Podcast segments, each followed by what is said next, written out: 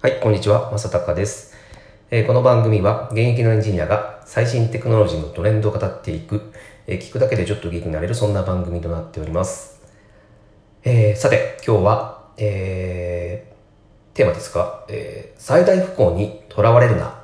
というテーマでお話をしたいしたいというふうに思います。えっ、とですね、このお話をなぜしようかと思ったというとですね、えっ、と、今日ですね、あの、緊急地震速報が、あの、突然になってですね、えーまあ、えーいろんな人の携帯がですね、一斉になりだして、えっ、と、まあ、会社の中とか、いる人とかですね、えっ、と、あとは、えっ、と、お子さんが今ですね、えっ、と、スマートフォンを持たれたりとかですね、キッズフォンとかを持っている人が多いので、そういった携帯電話も、えー、全てですね、えーこの緊急地震速報が、えー鳴ったので、まあ、おそらくすごく驚かれた方が多かったのかなというふうに思います。で、まあ、これは、あんと、毎回ですね、えーこの緊急地震速報になると、えー言われることなんですけども、まあ、今回も、えっと、実際地震は発生しなかったんですね。うん。なんですが、えー速報だけはなってしまったと。まあ、これをいつも、えっと、報道されるとですね、えーまあ、わずかでもその可能性があるのであれば、えー速報を出してですね、で、発生しなければラッキーだと思えばいいっていう意見が、あの、多く出るんですよね。で、まあ、一見これ確かにそう思うんですけど、えっ、と、それだとちょっと安易すぎるんじゃないの？と、えー今日は僕はそこをて、えっ、と、提案したいというか、あのお話ししたいというふうに思います。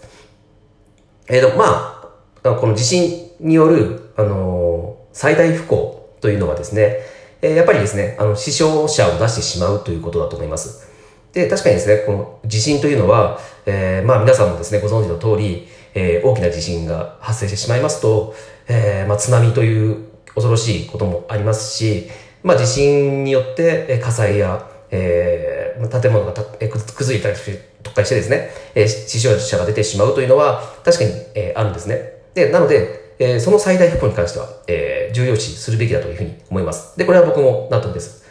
なんですけど、えっ、と、まあ、結構ほとんどの場合ですね、えーそこまでその死傷者が出るような、えー地震には至らないじゃないですか。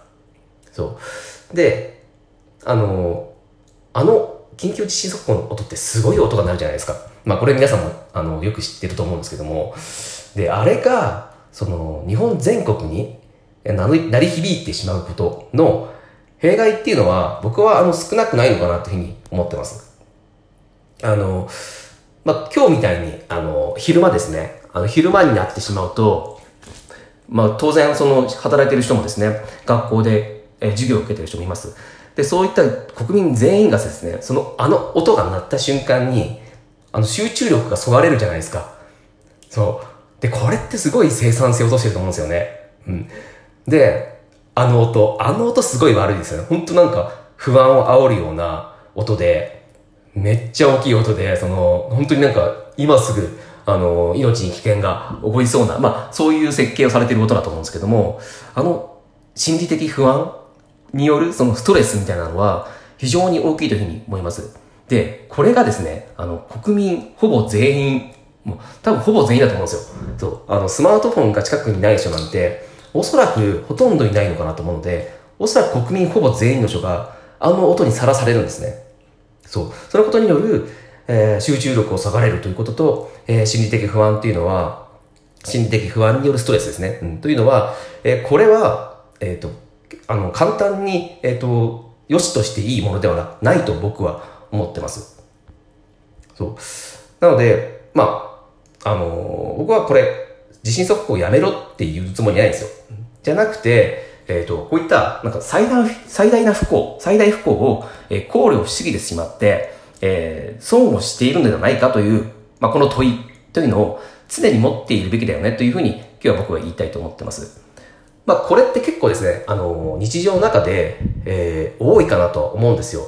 あの、すごく、あの、ちっちゃいことで言いますよ。すごいさ身近な例えで言いますと、あの、何か会議室をしよう、会議をしようと思った時に会議室とか予約するじゃないですか。で、その会議室で、えーまあ、最近だとそのテレカンが多いので、えー会議室を借りると一緒に、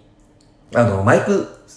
マイク、えースピーカーマイクですね。スピーカーマイクを一緒に借りるじゃないですか。そう。で、それを借りるときにですね、あの、会議室を借りるのも面倒なのに、えー、スピーカーマイクも予約しなければならないっていう面倒が結構あったりしますよね。そう。で、あの時にですね、えー、まあ、十、まあ、スピーカーマイクは、その、会議室と違って、え買い足せることができるので、まあ、今テレカンが非常に盛んに行われるので、まあ、ほとんどの、えー、会社さんで、この、えー、マイクスピーカーっていうのは、えー、買い増してるはずなんですね。うん。なので、まあ、ほとんど、その、どんなに使われても、まあ、足りなくなるってことは、まあ、ほぼないだろうというぐらい、まあ、あると思うんですよ。なんですが、えー、この予約をするっていうことはしなければならない。これが非常に、実はちりつもで、あの、すごいストレスになりますし、えー、まあ、こう、ね、無駄な一つのプロセスの手間が増えるので、えー、と、まあ僕は、あの、あの、ど、どんなに道が、その、予約をするのにかかる時間っていうのは、えっ、と、まあ、ね、数十秒かもしれないです。うん。で、僕はそういうところを、えっ、と、言ってるわけじゃなくて、で、僕これいつも言ってるんですよ。あの、時間、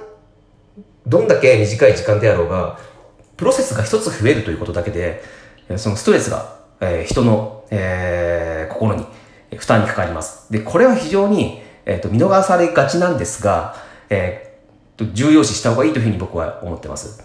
というのも、まあ、こういったね、あの、何か会議室をしなければ、会議をしなければならないときに、一つプロセスが、